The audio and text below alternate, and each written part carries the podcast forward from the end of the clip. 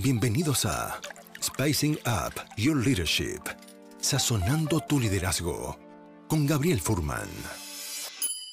Un ingrediente que no puede faltar en tu vida. Una instancia de aprendizaje, autoconocimiento y reflexión para transformar tu liderazgo empresarial, tu propia maestría personal, tu autoconfianza y tu forma de comunicar. En este espacio aprenderemos herramientas de innovación personal que puedes llevar a la práctica de forma inmediata en tu vida profesional y personal. Te invitamos a este delicioso y aromático viaje de inspiración para la acción, donde podrás saborear hoy lo que lograrás ser mañana. Los ingredientes ya los tienes. Ahora llegó el momento de descubrirlos y pasar a la acción. La mesa está servida. Sean bienvenidos. Bienvenidos, queridos amigas eh, y amigos, a un nuevo episodio de este podcast Sazonando tu liderazgo, Spicing Up Your Leadership. Sí, este es el nombre de este podcast que comenzó el año pasado y estamos prontos a cumplir el episodio número 100 con invitados y entregando herramientas pragmáticas, entretenidas y accionables para personas que lideran personas en organizaciones. Es un placer poder acompañarlos una vez más y los quiero invitar a este episodio justamente a hablar acerca de Juegatela, estrategias de gamificación para llevar al mundo de las empresas y de los equipos. Quiero también invitarlos a conocer más acerca de mi libro, que para aquellos que están viendo esta grabación en video está ahí, se llama, el libro se llama Créete el cuento. El libro se llama Créete el cuento, mi primer libro. Está disponible en mi sitio web gabrielfurman.cl. En este libro lo que hago es que sistematizo en un método de tres pasos para gestionar tus miedos, accionar y lograr resultados sorprendentes. ¿Cómo? A través de lo que en el libro llamo el poder de la acción imperfecta. Si quieres saber más, anda a gabrielfurman.cl y puedes saber más acerca de mi libro. Los invito también a suscribirse a mi canal de YouTube y también seguirnos en el podcast en Spotify, en Apple Podcast y en cualquier lugar donde tú escuchas podcast. Este material está disponible para ahí de forma gratuita desde ahora. En este episodio tenemos, uh, tengo el placer y el honor de empezar a conocer a Roger Bruffaut, creo que si no, se pronuncia así, el apellido me vas, a corregir. Pero Roger, bienvenido a este espacio de conversación. Hola, ¿qué tal? Buenas tardes desde Barcelona. Y nada, pues me llamo Brufau, porque a mí me afrancesáis todos, ningún problema con Francia, pero, pero entiendo por qué lo hacéis, porque incluso gente de aquí me llama Brufau y digo, no, no, me encanta, tengo doble nacionalidad, sí, pero, pero no, no, somos mucho más simples ahí y es Brufau, tal como, tal como suena. Roger Brufau, entonces, se pronuncia, ¿es correcto? Gracias por invitarme, Gabriel, y bueno, llevamos un tiempo whatsappeando y comentando, y bueno, es una oportunidad de estar aquí contigo, y yo estoy en tus manos en realidad, así que agarra lo que necesites y de lo poco que sé, pues hagamos cosas útiles y pragmáticas para la audiencia. Genial, gracias por estar aquí, Roger. Quería comenzar preguntándote, ¿a qué estás dedicado hoy profesionalmente? Sí, yo hoy estoy dedicado a todo lo que es eh, educación y psicología de familias, adolescentes y, bueno, y niños, ¿vale? Y un poquito psicología clásica de alguna manera, pero con, varias cosas que ya, hablaremos. Pero aparte, estoy en la universidad, estoy en dos universidades aquí en España, en Barcelona, y aparte tengo una empresa que es Unit Place, que es la que se dedica a la gamificación y al uso del juego con gente que me ayuda a ir armando cosas raras, que digo yo, en empresas y en entidades. Y bueno, siempre tenemos alguna, alguna locura pendiente con alguien. Y eso nos, permite estar siempre en el juego, ¿no? Nunca mejor dicho. Me gustó mucho la, conversación que tuvimos antes de, de, hacer live y la pregunta que yo te hice y la respuesta tuya me gustó aún más. Y te la voy a hacer igual porque ahora de nuevo para que... No te respondo otra cosa, ¿eh? a lo mejor, si estamos jugando, ¿por qué no? te quería preguntar justamente eso, ¿cómo llega la gamificación a tu vida o tú a ella? Hmm. Mira, hay una cosa muy chula de, lo que yo creo, si hay algún acierto, si hay alguno, ¿eh?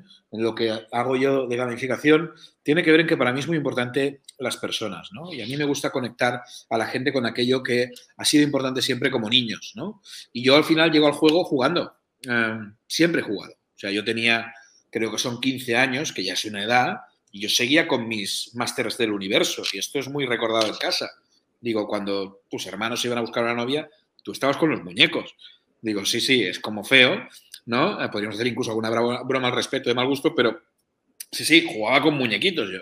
Y me sigue gustando. Años después, todo lo que es el juego, trabajé con niños en entornos residenciales y bueno, yo es que tengo que confesar que me pagaban y todavía no lo entiendo, porque me pagaban por seguir haciendo lo que había hecho de niño, ¿sí? Entonces, claro, me pegaba partidos de fútbol espectaculares, hacía mundialitos, compraba muñecos, o sea, los días de Reyes y Navidad para mí era como, ¿quién quiere ir? Y todo el mundo, pero, pero, ¿qué interés tienes? Digo, yo, volverme majara, loco perdido, yendo a comprar muñecos, juegos, y claro, me veía obligado a probar cosas. Claro, pues yo podía pasar tres días comprando regalos, ¿no? Mañana, tarde y noche. Entonces, claro, eso hace que a mí el juego, junto con el interés que tengo natural, natural quiero decir como ser humano, ¿eh? que como ser humano tengo por el ser humano y que luego lo he convertido en mi profesión, pues bueno, apareció el juego y el ser humano. Y el juego y el ser humano, no sé por qué, pero a mí me gusta un tipo de juego, pero resulta ser que tengo 7.700 millones de seres humanos que todos juegan. Al igual que respiran, juegan. ¿A qué juegan? Bueno, algunos ya son mayores y dicen que no juegan, pero a la que sacas alguna cosa, hostia, me meto. Algunos son más pequeños y solo juegan un juego, pero con ese juego me hago una derivada. Otros juegan demasiado y tienen un problema de juego, pues es otro tema. Pero de alguna manera, lo interesante de esto es que es una manera simple, sencilla y te igualas casi tanto como con la muerte. ¿Sí? No tanto, que eso es lo que nos iguala a todos, pero el juego a mí me iguala mucho con las personas. He jugado con todo tipo de personas, con todo tipo de gente y todo el mundo ha jugado. Puede haber extrañeza a veces al principio o a veces no, ¿eh? Pero claro, la clave de a lo que me dedico más en empresa, que es la gamificación, es que ello dé resultados. Es una manera también, a mí me parece una manera amable. A mí me ha tocado trabajar de cosas a veces bastante duras, pero siempre ha habido un punto de amabilidad. Eso te lo juntaría, que es casi para otro encuentro, con el humor. yo uso una barbaridad el humor. Claro, con el tiempo me va pareciendo que hay una neurociencia del humor. Plan. Ah, uno de los libros más vendidos este año es sobre humor. Plan. Ah, plan. Ah, que el humor también. Yo, a mí me gusta mucho pegarme unas risas con mis alumnos y con mis clientes, pero yo he llegado a llorar de risa por alguna tontería y me dicen, me estás riendo. No de ti, estoy riendo de lo que dices. Vale, ¿me puedo reír de ti? Por supuesto. Entonces, yo creo que el juego, el humor, todo esto son, le podemos llamar estrategias, ¿eh? le podemos llamar muchas cosas, pero al final son. Y a mí lo que me interesa es ese concepto de ser, más que el concepto de estar. ¿sí? Y el concepto de ser en el juego se produce. Ya sabéis la frase ultra famosa que se le atribuye a Platón, pero acordaos que las frases se atribuyen a tres personas, Platón, Einstein o Pablo Coelho. Entonces, al final, es verdad, tú vas a ver las quotes y todo el mundo te dice, no, no, es de estos tres, o sea, nadie más ha opinado, ¿vale? Entonces, claro, es divertido, perdón, que cierro yo, he sido yo. Sí, eso fue lo que te iba a pedir. Pablo Ferrero, cerré. El tema es, es divertido, no, pero hay una cuota que es, se sabe más de una persona en una hora jugando que en mil horas de conversación. Sí, yo te digo que es cierto, siempre y cuando no interpretes. ¿Sí? Que alguien sea muy agresivo jugando, yo jugando a fútbol era agresivo, oiga, yo no tengo previsto matar a nadie, pero es verdad que cuando juego, la pelota, ¿dónde ha de ir ahí? Ahí voy. Bueno, pues pasaba, ahora por suerte ya peso bastante más, ya no doy ni, ni dos toques, ¿vale? Soy como el Maradona, pero de la época mala, ¿sí? Entonces, bueno, yo creo que por ahí va. Siempre he jugado, me gusta jugar y, pienso seguir jugando. Y espero hasta el último momento. Recuerdo que conversábamos también antes de ir live esto de la filosofía de la gamificación, antes de dar mm. ejemplos concretos y prácticos. ¿Qué es la, gamificación para ti? Claro, tú me has preguntado, ¿cómo llegas a eso? Jugando. ¿Mm? ¿Y cómo llego a jugando al ser humano? Bueno, es que el ser humano me llega primero a mí, biológicamente, y luego me llega que tengo otros, ¿no? Y que a través del juego me acerco fácil, ¿no? Pero para mí es básico la filosofía de la gamificación. Es más, cada día es más importante. Es decir, yo la pragmática es relativamente fácil. Lo que ha pasado con la gamificación, y salgo un momento de la gamificación para hablar de juego en sí, es que ahora parece ser que hemos descubierto que jugando conseguimos resultados. Pero al final lo que hay es lo que se denominan a veces intereses espurios, que está muy atado a coercionar, a no ser ético con el juego. Entonces, metes a jugar la gente para tener beneficios, que me parece bien, pero creo que es básico entender para qué lo queremos. Todo el mundo está dispuesto a jugar. Si además el objetivo es claro, todo el mundo está dispuesto a jugar. Pero yo hacer técnicas X para saber cómo es una persona, pero en realidad estoy mirando otra cosa, es donde ahí me, choca y ahí donde la filosofía de la gamificación tiene que existir. Y significa que, bueno, uno se ha de entender bien, dos, evidentemente, se ha de sistematizar un poco y también se ha de ser sistemático. ¿Qué significa con esto? Sistematizar significa haber un mínima, una mínima metodología. Mirad, yo tengo la mía, pero hay 80 y son muy buenas. Hay algunas muy buenas. El problema es el exceso. La mía es de inicio. La mía es una metodología de alguien que no tenga ni idea, lo pongo en tabula rasa, venga, empezamos, empezamos, empezamos. Luego hay otras que tienen mucho nivel ya, que es para gente que ya ha jugado mucho, que ya ha aplicado mucho, ¿vale? Pero la clave es que detrás haya gente teniendo claro que ha de ser esa palabra tan bonita, pero que no es verdad muchas veces, que es centrada en la persona. Porque al final la gamificación es de las pocas cosas que te obliga continuamente a chequear la user's experience. Es así. O sea, si tú no te Cuando hablas de, una metodología de inicio, para alguien, para alguien que, está recién escuchando por primera vez estos conceptos, ¿cómo, ¿cómo se puede explicar con algún ejemplo sencillo? Vale. Mira, la metodología es, es, muy sencilla. Es primero un trabajo interesante de consultor, pero no es un consultor clásico que cobra por horas. Es un consultor Entiéndeme, se cobra, claro, no gratis. Pero de alguna manera es, un consultor que consulta sobre el problema que tiene la persona y si realmente es útil. Porque si realmente, en vez de usar gamificación, charlando lo puedo arreglar, no uses la tecnología si con un palo lo arreglas. Porque al final un iPhone vale 1.300 euros y un palo es gratis. ¿Sí? Entonces, no seamos tontos tampoco. Es decir, yo ahí soy contundente. ¿eh? Es decir, si no es una cuestión de que yo me haga rico, es una cuestión de que a mí me guste hacer lo que hago y que tenga un sentido. Ya hay mucha gente que te lo hará sin sentido para cobrar. Ningún problema. Fantástico. Yo ahí no juego. La primera es demanda clara, es decir, petición, punto de dolor, cuál es el tema. ¿sí? Luego que me den tiempo para diseñar. Diseñar desde la co-creación.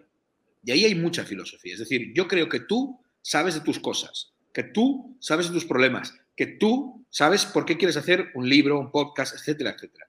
Si tú necesitas la gamificación para eso, yo soy bueno en eso y te ayudo. Y si en el diseño, después de haber visto cuál es el tema que quieres, el diseño, puedes hacer un sistema gamificado, que es otra parte que hay, ahí empezamos. Modelo un prototipo a modo de una empresa y probamos unos juegos y unas cosas para conseguir esos objetivos.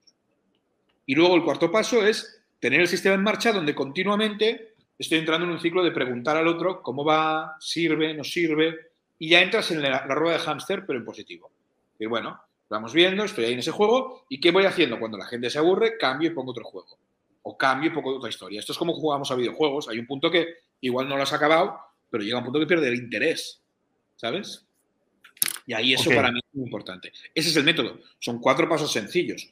Luego hay otro nivel al que puedes llegar, que es donde llegan muchos otros modelos, que es decir, oye, mecánicas, dinámicas, componentes, dime qué juego para esto. Sí, yo eso lo sé hacer, pero no lo vendo. Hay otros sistemas que te lo explican, pero yo lo que vendo es, a mí me preocupa mucho que quien entre en gamificación entre con ese concepto. Si no entran, para mí no pueden pasar al segundo nivel. Hay mucha gente en el segundo nivel que te saben diseñar un juego para empresa, pero donde van a hacer el cash necesario para tirar para adelante, que lo entiendo, ¿eh? El tema de resultados. Pero yo siempre explico lo mismo. Yo como psicólogo no me he anunciado en mi vida. Estoy a tope. O sea, tengo lista de espera hasta no sé cuándo. Nunca ha habido un papel mío que ponga, hola, soy psicólogo, contráteme. Jamás. Entonces, de alguna manera es, yo sé lo que valgo. Vamos a ver, y usted sabe lo que vale. Entonces, si usted quiere ser engañado o quiere hacer un jueguito o hacer lo que se llama el game washing, es como el greenwashing. Somos súper ecológicos. Mm, voy a regar una planta y lo pongo en Instagram. Genial, regas una planta en Instagram. Toma ecología. ¿Vale? No, yo soy ecológico. Yo lo intento y te aseguro que reciclar es un follón impresionante. Jugar es lo mismo. No, no, vamos a meter una mesa de ping-pong vamos a meter un billar. Ahora, al que veamos en la mesa de ping-pong le diremos que es un vago. Bueno, ¿en qué quedamos? ¿Sí? Entonces, eh, Roger, si, si, es que entiendo bien, la filosofía, por lo menos este primer nivel que tú usas, es donde tú como consultor vas a una organización. Sí. Esto, esto es lo que yo entendí, corrígeme si, si es diferente. Sí, por supuesto. Entonces vas a donde, donde una organización y se define un problema o un objetivo a conseguir. Luego se co-crea una dinámica de gamificación y luego se va ajustando en el camino para acercarse a ese objetivo. Sí. Es como, Eso es yo siempre lo explico, en los cursos lo explico de la misma manera. Esto es, cuando tú ves una carrera de Fórmula 1, la mayoría de nosotros vamos a ver, o de lo que sea, ¿eh? de motos, vas a ver la carrera que dura dos horas. Son, no sé, 100, 200 kilómetros a toda leche, ¿vale? Con unos tipos a muerte, pero es que detrás de ahí, por ejemplo, una semana de gran, gran premio es una semana de gran premio. Desde el miércoles que aterriza el camión, hasta el jueves que se pone el coche en pista por primera vez, hasta el domingo que corre, la cantidad de reglajes, telemetrías, acuerdos y desacuerdos, es un prototipado de carrera. Y eso no significa que la carrera vaya a salir bien, porque en la carrera tienes dos, tres, cuatro, cinco boxes, dependiendo si llueve, si no llueve, si hace calor, si no hace calor. ¿Sí? Entonces, yo lo que vengo a decir es que solo hay una cosa que cambia más que la tecnología, el ser humano. Con la cual cosa es, adapto la tecnología gamificación al ser humano. Y creo que eso es el gran tema que nosotros desde Inuit Place, que es la empresa que tengo en Barcelona y que tenemos una delegación aquí en Chile, está haciendo. Es decir, ojo, eh, con mil errores, ¿eh? con mil temas, pero nosotros somos fans de los errores. Somos de la ciencia de la errorología del error. Es ese tema de equivócate rápido, equivócate rápido y venga, continúa. No, pero es que en el juego ya pasa eso y no hay problema. En las empresas te equivocas rápido tres veces, yo creo que hacia el cuarto vez que te equivocas ya no hay rondas de inversión, ya te dicen que eres un perdedor. Seamos, realistas también con eso, Gabriel, porque a veces, no, no, yo he hundido 80 empresas. ¿Tú en tu sano juicio contratarías a alguien que ha arruinado 80 empresas? ¿Vale? Entonces, yo creo que el, el, el errar rápido es una cosa que en el juego es un como si te permite hacerlo. Por eso está diseñado en ese primer estadio estos cuatro pasos donde dentro del trabajo que hacemos de certificación, jugar, se enseña a adaptar juegos, etcétera, etcétera. Pero es clave entender ese pack de filosofía. Mm. ¿Sí? Gracias por eh, confirmar eso y, y, compartir conmigo esa metodología. Creo que es muy importante tener en cuenta que el juego está al servicio del ser humano y de lo que se quiere conseguir en un cierto sistema o algo así. Me parece eso que es, eh, que es valioso. Cuando tú has ido a empresas, eh, ¿cómo ha sido tu experiencia? Quizás si nos pudieses contar, contar alguna experiencia concreta de alguna actividad, alguna gamificación, para que la gente que está recién empezando a conectarse con este concepto por primera vez pueda decir, ah, ok, entiendo ahora a lo que Roger se refiere. ¿Qué ejemplo concreto nos podrías dar? Sí, mira, cosas simples. ¿vale? Empecemos por algo más, más sencillo. Lo primero, por ejemplo, esa primera fase de demanda. Yo he ido a muchos sitios que me han dicho, oye, para hacer esto he estado aquí, he estado en Perú, he estado en España, he estado en todos lados. ¿Vale? Y muchas veces lo que hay es que ves que la demanda, es decir, el punto de dolor no está claro. Y yo no puedo gamificar si no lo tengo claro. Y ahí, esto para que entiendas también que es un modelo ya, relativamente restringido. Es decir, no voy a perder tiempo. Siempre lo digo. Mis compañeros dicen, es que eres muy duro. No, no, no, no. Yo no necesito nada, mucho, mucho para vivir. ¿Me explico? Es decir, quiero hacerlo bien. Cuando entro en un equipo lo hago. Entonces, hay muchas demandas o muchos puntos de dolores que no están claros. Queremos hacer gamificación porque te explico un caso de éxito y un caso de fracaso. Que a mí me gusta explicar los casos de fracaso. Porque soy un fracasado en un 90% y un 10% tengo de éxito. Es así. Oye, Lío Messi ayer ganó el balón de oro. Soy del Barça, por cierto. Lío Messi ayer ganó el balón de oro. Son siete balones de oro. Que hoy en España, en Barcelona, haya gente diciendo que, bueno, lo ha ganado justito. Lo... Oiga, que usted, ¿vale? Una hora de fútbol de usted no vale ni un gramo de ese balón de oro. De todo el fútbol que ha jugado usted toda su vida. Entonces, claro, es que Leo Messi fundamenta, fundamenta siete balones de oro en 700 mundiales, Copas Américas, que por cierto Chile le ha levantado alguna, ¿vale? Entonces, de alguna manera, lo fundamenta en un montón de fracasos. Que este chico vino aquí por un tema que tenía importante de salud, que este chico le han roto varias veces a la madre, etcétera, etcétera. Entonces, ojo, que nadie se, cuando se ve el triunfador ahí, dices, ah, qué bonito el triunfador ahí. Entonces, yo lo que vengo a decir es éxito y fracaso. En la demanda, ¿qué nos sucede? Gente que viene y me dice, oye, quiero gamificar. Vale, perfecto. Para entender, perdón que interrumpa, cuando dices viene gente, ¿quién es esa gente? Una empresa. Ah, ok. Una empresa, minera, un banco, para que veas, una empresa automovilística, todo esto he tenido. ¿Vale? Sí. Algunas han ido bien, otras mal. ¿Vale? Las que han ido mal. Bueno, me plantean un problema, yo veo el problema y hay dos respuestas habituales. Oye, ¿para qué quieres gamificación?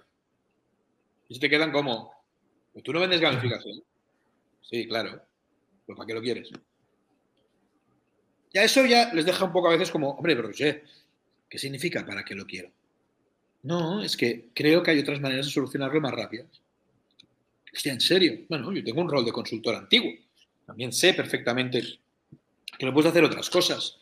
No inviertas en una cosa en que igual tus trabajadores hoy en la situación actual no es un buen momento. Yo hablo mucho de cultura de organización. Y a veces la cultura de organización, en un momento que está en crisis, meter a un tío jugando no es la mejor idea. Es pegarte un tiro en el pie. ¿Vale? Esto ha sido un fracaso. Y decir, ah, pero entonces no nos lo vendes. Sí, lo queréis, pero yo creo que esto al final será mal visto por esto, por esto, por esto. La otra es que tú me digas, no, no, lo sustento, lo hablamos. Bueno, comentémoslo. ¿Sí? La otra manera de fracasar es, te hacen la petición, no, no, queremos jueguitos. Vale, queremos jueguitos. Perfecto. ¿Para qué? No, para conseguir mejores resultados. Vale, pero ¿para qué? No, para conseguir mejores resultados para que la organización esté contenta. Vale. ¿Están cobrando bien tus empleados?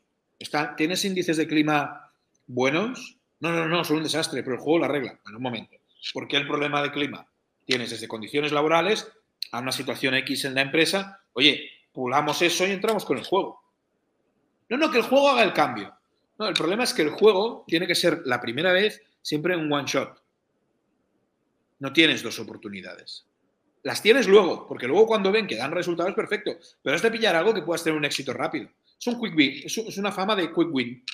Quick win, quiero, la primera es un quick win. Y a veces la gente va tan necesitada de nuevas metodologías que lo que hacen es pidamos lo nuevo. Y eso ya me he encontrado. Pedir lo nuevo. Yo he visto grandes metodologías absolutamente echadas a perder. Ahora estamos en la moda de la Agile. Mi, uno de mis socios aquí en Chile, uno es Inuit Play Chile y otro es ThinkGo eh, de Alberto Albónico y Inuit Play Chile de Luis Meneses. Bueno, se dedican a Agile. Bueno, me parece genial. Pues que la gente pide Agile y hay gente que lo confunde con una clase de spinning porque es ágil, ¿vale? Hay gente que sabe muy bien. No, no, yo en España he conocido a gente que hace muy bien Disculpa que te interrumpa, pero cuando, cuando haces un, movimiento con el computador, ¿se escucha cada vez en el, audio? Ah, vale, vale. Debe ser eso. Gracias. Si dejo sordos a alguien, discúlpame. ¿Vale? ya le pago un de esto. Vale, entonces, el tema, perdón, ¿eh? el tema está en decir, claro, el riesgo de la moda es eso, que se, se, malogre grandes cosas, ¿no? Entonces, esas son dos maneras de fracasar. Maneras de éxito. La manera de éxito para mí es sencilla. Tú puedes hacer una cosa para divertirse, para fan, o puedes hacer una cosa para realmente conseguir resultados, etcétera, etcétera. Yo puedo gamificar para fan. Y esto, tengo un ejemplo brutal en México, donde un banco, la persona que era responsable de ese banco me dice, sí, sí, yo le pego todo este rollo y me dice, sí, sí, yo quiero que se divierten, Roger. ¿Puedes hacerlo? Sí. Venga, planteame algo. Se le envió una propuesta y lo desarrollaron. Socios míos de México. ¡Eh! No he sabido nada más. Que se lo pasaron bien está claro. Ahora, si hay alguna posibilidad de lo que te voy a decir ahora, que es gamificar de manera sistematizada, existen que acepto como consultor que alguien quiera un juego para divertirse. Esto no es team building. Team building me lo puedo pasar muy bien, pero luego cómo continúa, que el team building siempre explico lo mismo. Un fin de semana increíble en las montañas de no sé dónde, con fútbol no sé qué, con laser tag, con, bueno, vamos, la creme de la creme del juego. Pero es que el lunes, yo, si tú me caes mal, pero he jugado súper bien contigo, estoy muy contento, el lunes me harás el mismo problema que me habías hecho el viernes. Y yo, encima, que he hecho el esfuerzo de creerte y quererte, y tú al revés, diré, pero si este tío es idiota, perdona, ¿eh? Es decir, soy español, acordaos que bruto. Entonces, de alguna manera, este tío es tonto. Ahora, con lo bien que hemos estado jugando, bueno, estábamos jugando y el juego iguala. Si la potencia del juego yo la tengo muy clara, pero tiene que tener un objetivo. Y ahí es donde aparece la gamificación que más me gusta, que es la sistemática y la sistematizada. Es decir, se hace en tiempo continuo y se sistematiza, se ordena. No hay más. No necesitamos más. ¿Qué significa? Que a partir de ahí empiezas a construir y entonces haces los cuatro pasos. ¿Qué demanda tienes? Con el diseño, ¿cómo lo atacaremos? Pero lo diseñas conmigo. Yo agarro a una serie de gente de la empresa y pido que me ayuden. Prototipo con esa gente y luego probamos con otra gente. Y finalmente, el sistema está en funcionamiento y yo igual marcho. Y hay una empresa que está haciendo. Ejemplo. Me pide una empresa que está en crecimiento, va a pasar de 4 a 24, una empresa gorda, una multinacional. Tienen en dos años que hacer crecer el equipo. Y el miedo es, ¿se podrán rejuntar bien, cohesionar claro. bien? ¿Vale? Eso ocurre, que hay, que hay culturas diferentes que tienen que sincronizar, ¿no? No, no, nada que ver, Gabriel. Tú eres chileno, yo soy español, nos podemos caer muy bien, pero a la hora de trabajar hay una Claro. serie de cosas. A mí cuando tú dices sipo, la primera vez no sé qué dices. Cuando dices fome, no tengo ni idea de qué me estás diciendo. Entonces, perdona porque yo pensaba que hablábamos el mismo idioma. Y no, lógicamente. No. Pero es que en Barcelona, en un barrio, tengo que hablar de una manera y en otro barrio tengo que hablar de otra. En una universidad por la mañana hablo de una manera, en una universidad por la tarde hablo de otra. Entonces, al final, el tema es decir, bueno, una vez tenemos esto, empezamos. ¿Cuál es el problema? Mira, este. Perfecto. Mira, propuesta de diseño. ¿Vale? Entonces, ¿cuál era el problema? Creo que vamos a pasar de 5 a 20 y pico. Esto va a generar mucho estrés. Bien. Pues vamos a empezar así. Chicos, vamos a ir de 5 a 20 y pico. ¿Cómo lo hacemos? En el interín de tres años, yo fui aplicando cada tres meses juegos diferentes. ¿Sí? Empezamos con juegos muy abiertos, juegos sencillos, juegos de mesa, ¿sí? Donde ellos jugaban y yo les analizaba cómo eran sus relaciones. Fíjate, has de vigilar con Juan, porque Juan es un poco bruto, ¿vale? Entonces, a veces cuando te dice una cosa, me falla. Juan es así, hostia, sí, sí, lo siento, porque, claro, yo tengo el rollo consultor y psicólogo detrás. El juego es una excusa ahí. Conforme les fue gustando y fue incorporándose gente, y iba la gente incorporándose bien y los resultados encima iban bien, fuimos creando cosas y fuimos atreviéndose a más. Y, y esto acaba, después de tres años, acaba que creamos un juego de cartas propio de la empresa.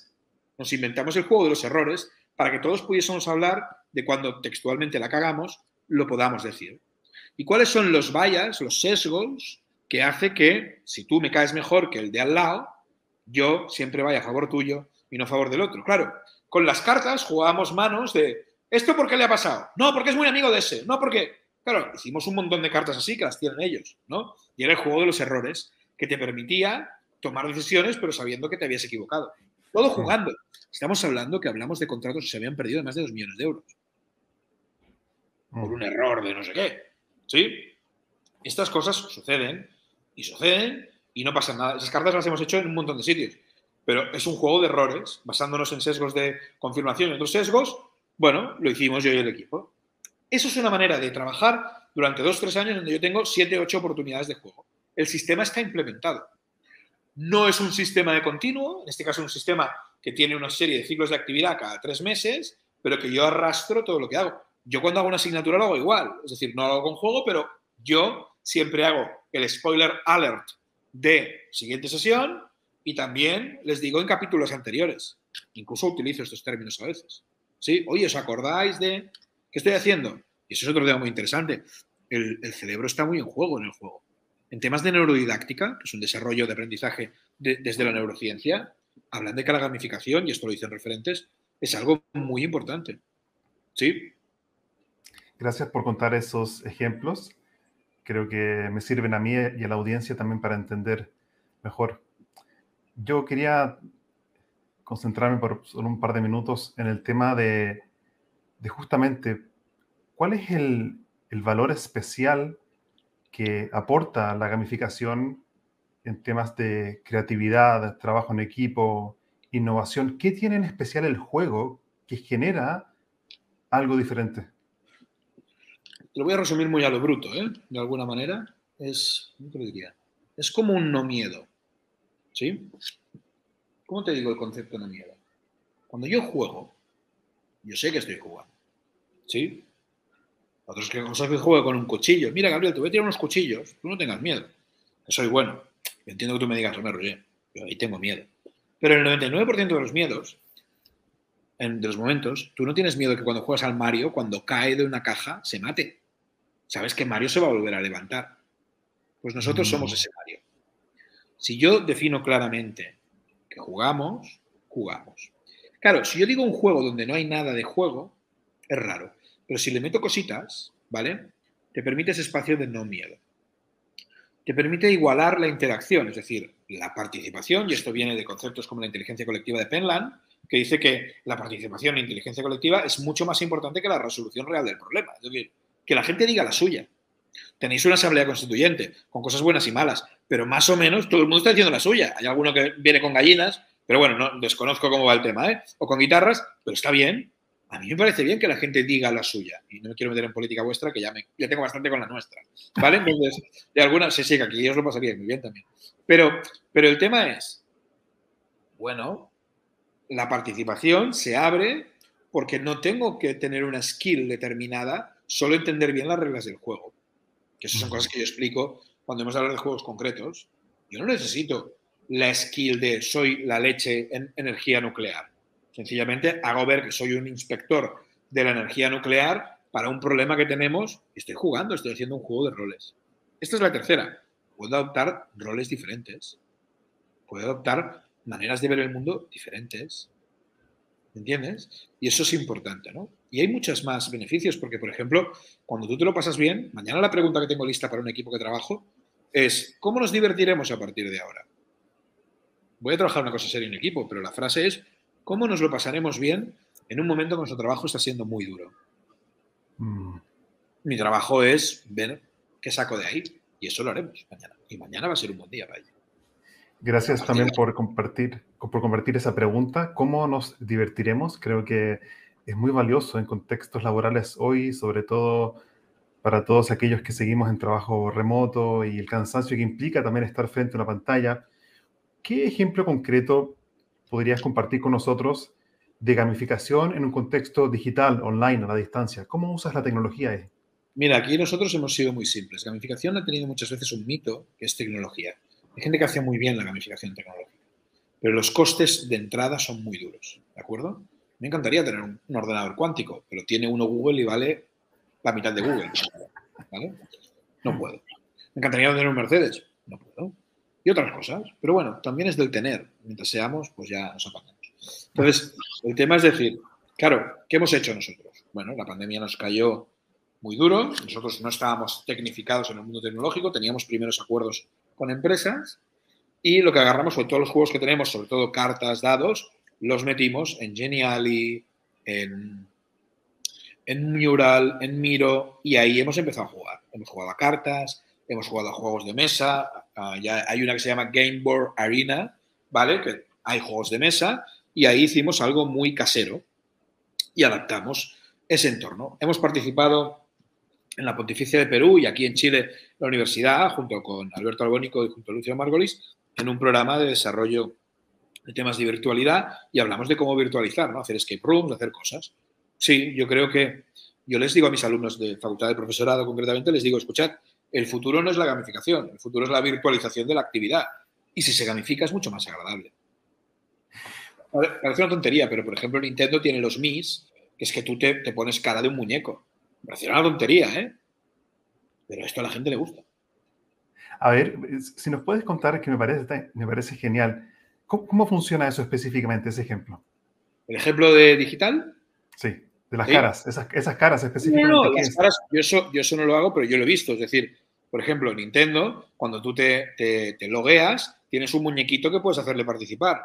Pero, por ejemplo, todo lo que es metaverso, es que yo aquí creo que aquí vamos a un mundo mucho más bestia, que yo no soy experto, pero en el metaverso, nadie olvide que Facebook se ha cambiado el nombre hace 15 días por Meta. ¿Sí? Y no se refiere a llegar, porque no son españoles, se refiere a metaverso, ¿vale? No son de habla hispana. Entonces, claro, el metaverso será jugado o no será. Es Ready Player One, es una película de Spielberg, ¿vale? Que con gafas de realidad virtual estamos ahí, la gente se construye avatares, se construye realidades y va a sitios que ni puedes soñar. Está en el Taj Mahal virtual. ¿Valdrá igual una agencia de viajes que tenga el Taj Mahal virtual perfectamente diseñado y que puedas entrar y verlo que una agencia de viajes que te enseñe una foto del Taj Mahal? Tiene más posibilidades de vender una agencia de viajes que te haga sentir como en el Taj Mahal que quien te enseña una foto del Taj Mahal. Yo tengo el Taj Mahal en Lego, es enorme, ¿vale? Lo tengo en otro lado, pero de alguna manera, bueno, se acerca un poco. Pero tú imagínate la capacidad de la experiencia inmersiva. Esto, por ejemplo, sabemos que en trastornos está sucediendo. Estamos practicando, exponiendo a la gente a accidentes de avión y a serpientes sin que les pase nada. La mejora es increíble, porque el cerebro no distingue. Está como en una fase previa al REM cuando juega.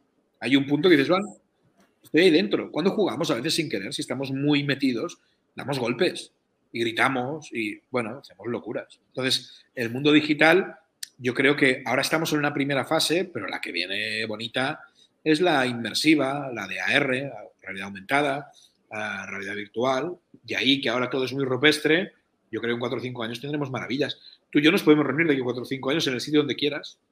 Estaremos rodeados de naturaleza, de, sencillamente para, para, bueno, haremos parámetros, ¿vale? En las salas y tú estarás en los Andes y yo estaré en los Pirineos, por ejemplo.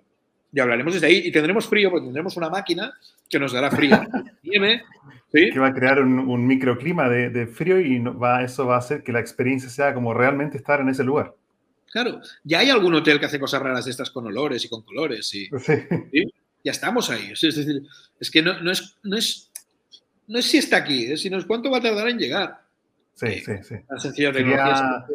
antes de continuar, quería, quería leerte, Roger, un par de saludos. Por ejemplo, José Eduardo, que siempre está atento a los lives, dice, hola Gabriel, saludos desde la región de Los Ríos, eso es en el sur de Chile.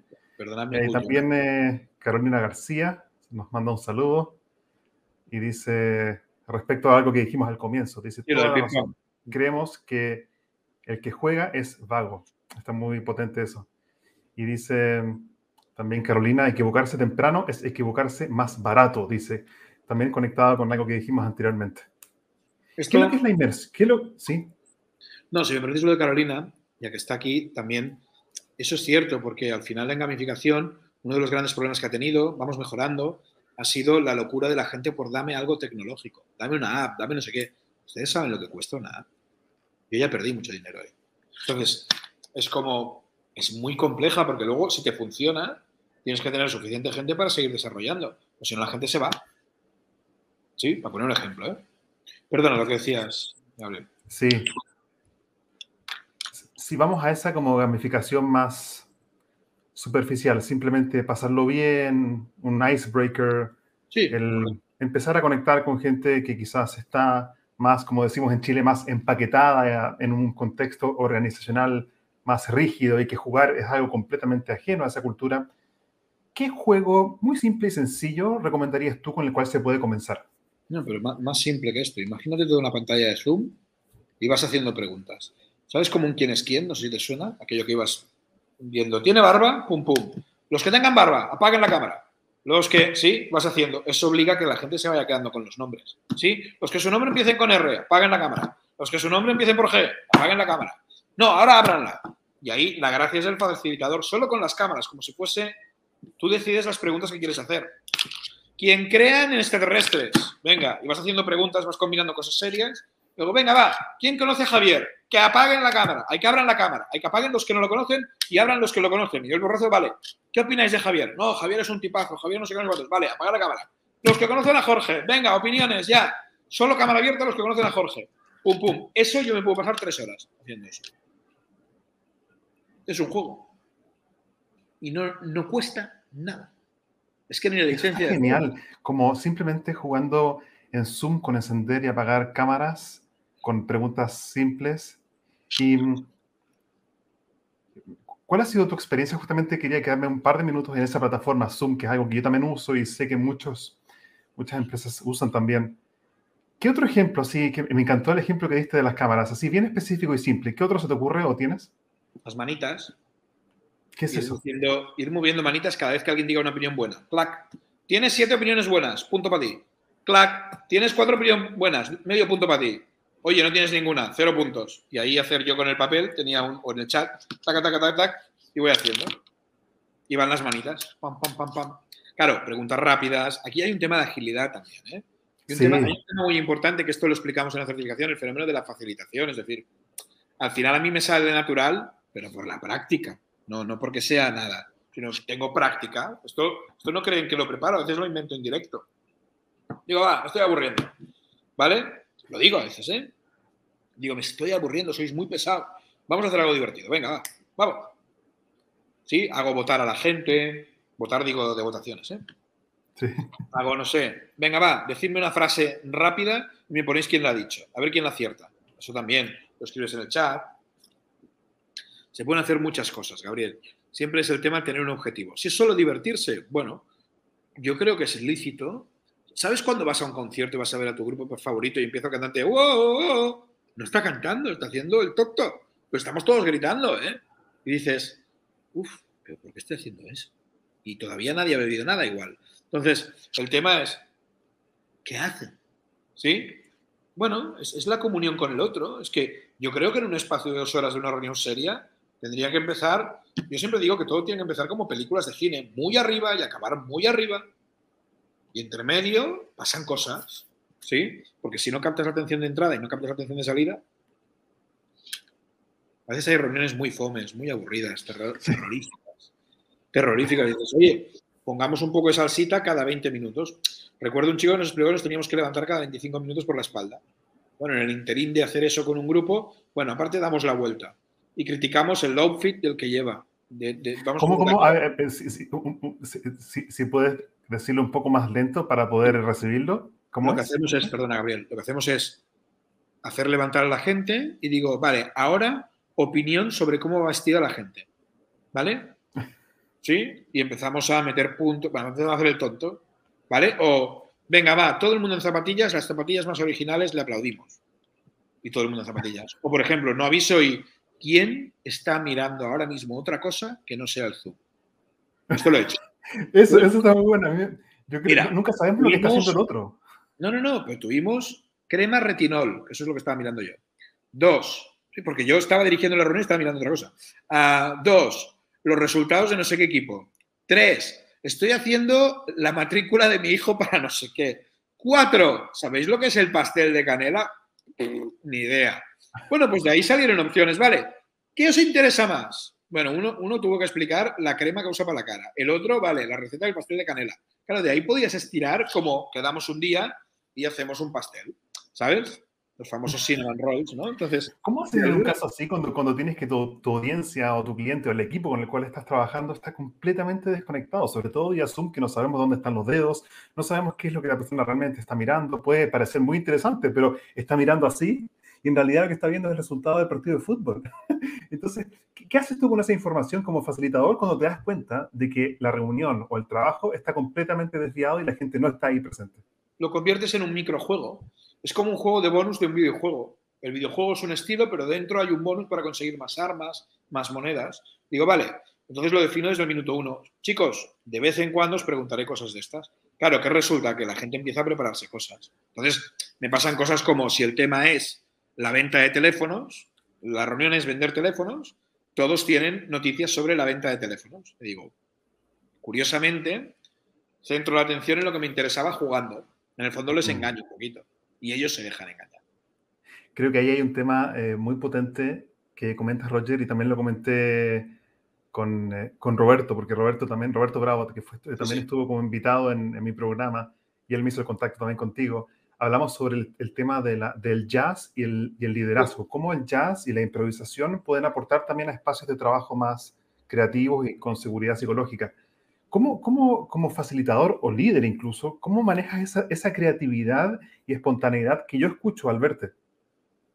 Bueno, también uno tiene que saber, o sea, yo tengo que vigilar mucho porque a veces sin querer mi potencia se puede comer a más gente. Yo tengo que detectar, yo, a mí me gusta mucho el concepto del poder del introvertido, es decir, yo siempre me rodeo de gente, aparte de como yo, que es un poco insoportable, por cierto, hay gente como yo, yo mismo, ¿vale? Pero me rodeo de gente que, que, que, tiene moon landing, ¿sabes? Sabe poner los pies sobre la luna y me dice, oye, todo esto que dices está muy bien, pero lo hemos de bajar a tierra, Entonces, yo tengo la suerte siempre de haber estado rodeado de gente muy capaz, de gente muy de pies en el suelo, de saber aterrizar bien, sea en la luna, sea en la tierra, y yo creo que me complementan un montón, incluso en mi vida privada.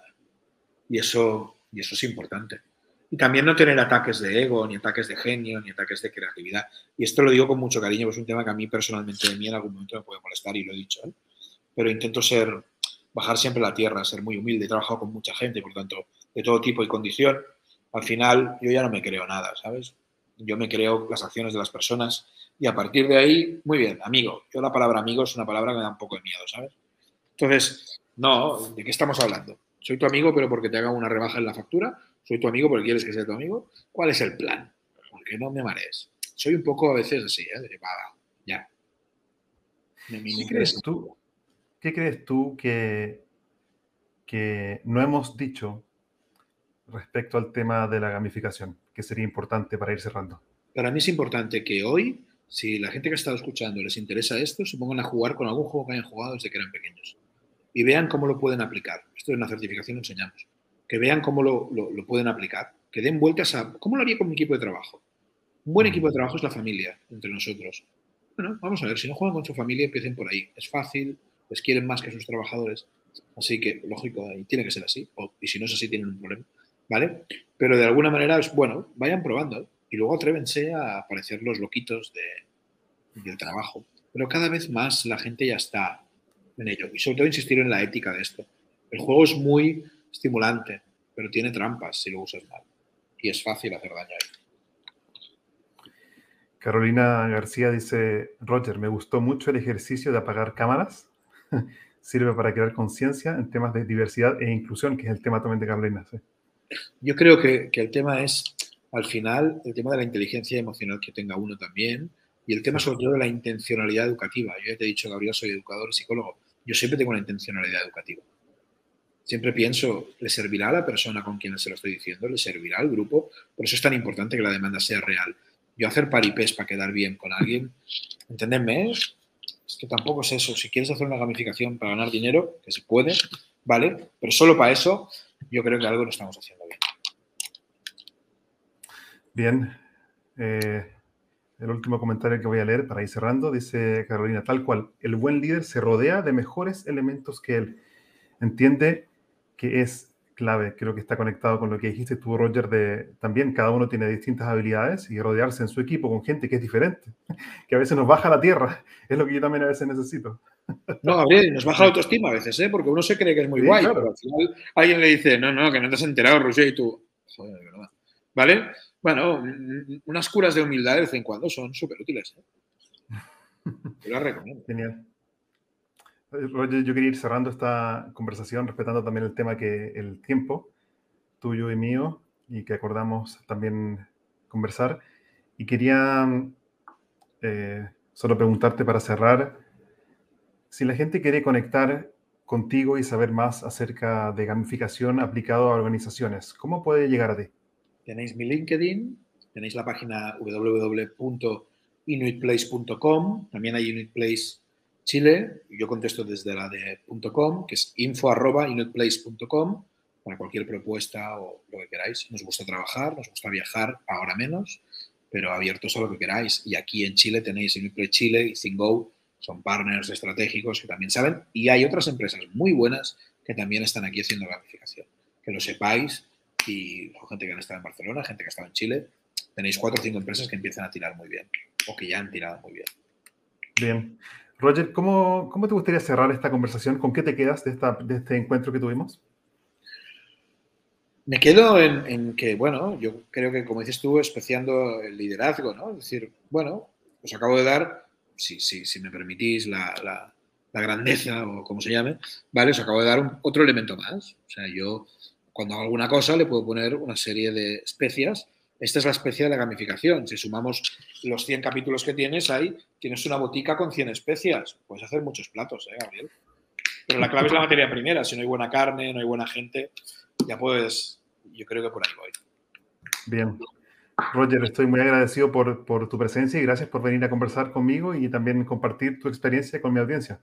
Bueno, gracias porque me permite seguir conectado con Chile, que es algo que intento no perder, ¿vale?